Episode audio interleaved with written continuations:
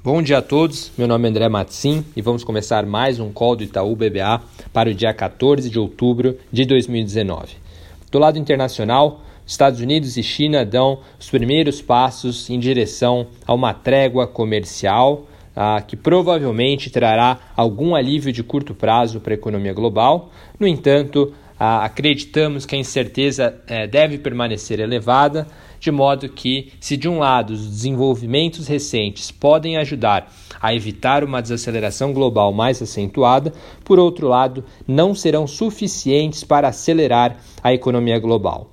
Ah, objetivamente, o presidente Trump ele concordou em não implementar os aumentos de tarifas programados para 15 de outubro, enquanto ah, os Estados Unidos e China negociam concluir o que eles chamam de fase 1 do acordo comercial. O secretário ah, americano também pontuou que não há decisão final sobre a já anunciada intenção dos Estados Unidos em sobretaxar novos produtos importados chineses no dia 15 de dezembro, ainda é que este evento continue agendado para ocorrer. E no que diz respeito à fase 1, né, essa etapa da negociação envolve a compra de produtos agrícolas entre os países, é, envolve medidas relacionadas à proteção da propriedade intelectual, entre outros compromissos.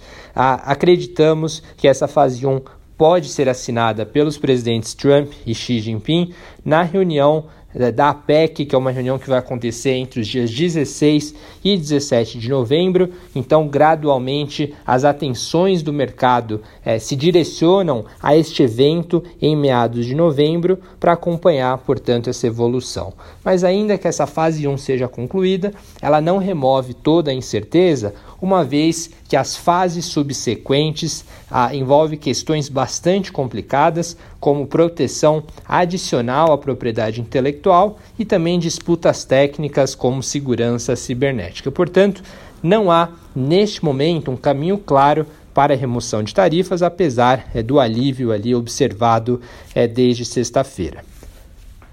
Passando para Brasil, noticiário do fim de semana é, foi construtivo do ponto de vista da reforma tributária, à medida que notícias sinalizam a intenção do governo de dividir ah, em etapas ah, os esforços com relação à proposta de reforma tributária. Nesse sentido, uma primeira fase seria focar na simplificação eh, dos impostos federais, a segunda parte seria endereçar a questão da reforma né, do imposto de renda e, por fim, uma terceira via seria focar na questão a, da desoneração da folha de pagamento. Então, à medida que você faz é, essa estratégia gradual, né, passo a passo, você facilita as, as chances de sucesso é, da abordagem do governo.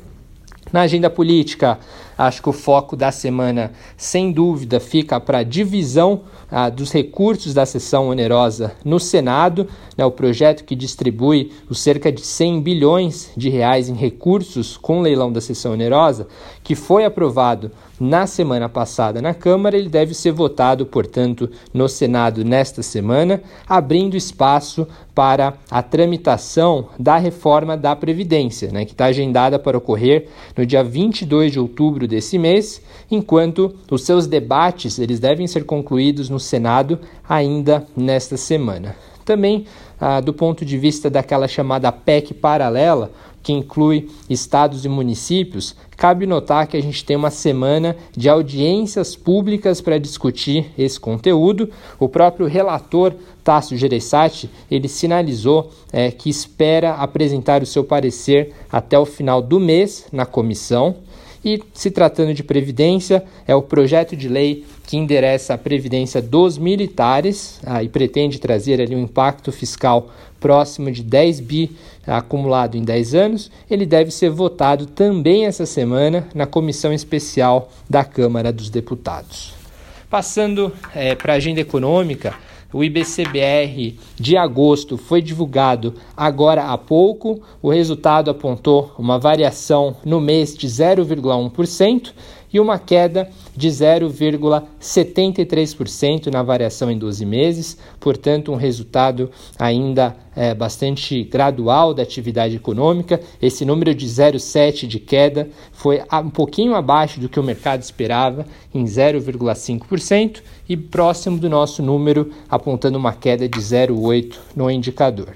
Além disso, o Banco Central divulgou a pesquisa Focus semanal. Em linhas gerais, a Focus, que é média mediana das expectativas de mercado, aponta uma inflação é, do IPCA em 3,28 para 2019, ante 3,42 na semana passada, e uma queda também para 2020, agora projetando 3,73 para a inflação é, em 2020, ante 3,78 no ano anterior. Ah, do ponto de vista de política monetária, a Fox aponta a Selic em 4,75 esse ano, é o mesmo número da semana passada, e 4,75 para 2020, ante 5% na semana anterior. Ah, além disso, acho importante notar que hoje vamos divulgar a nossa atualização mensal de cenário é, com importantes implicações para nossas projeções de Brasil e de mundo, então vale acompanhar esta divulgação. É isso do nosso lado, bom dia a todos.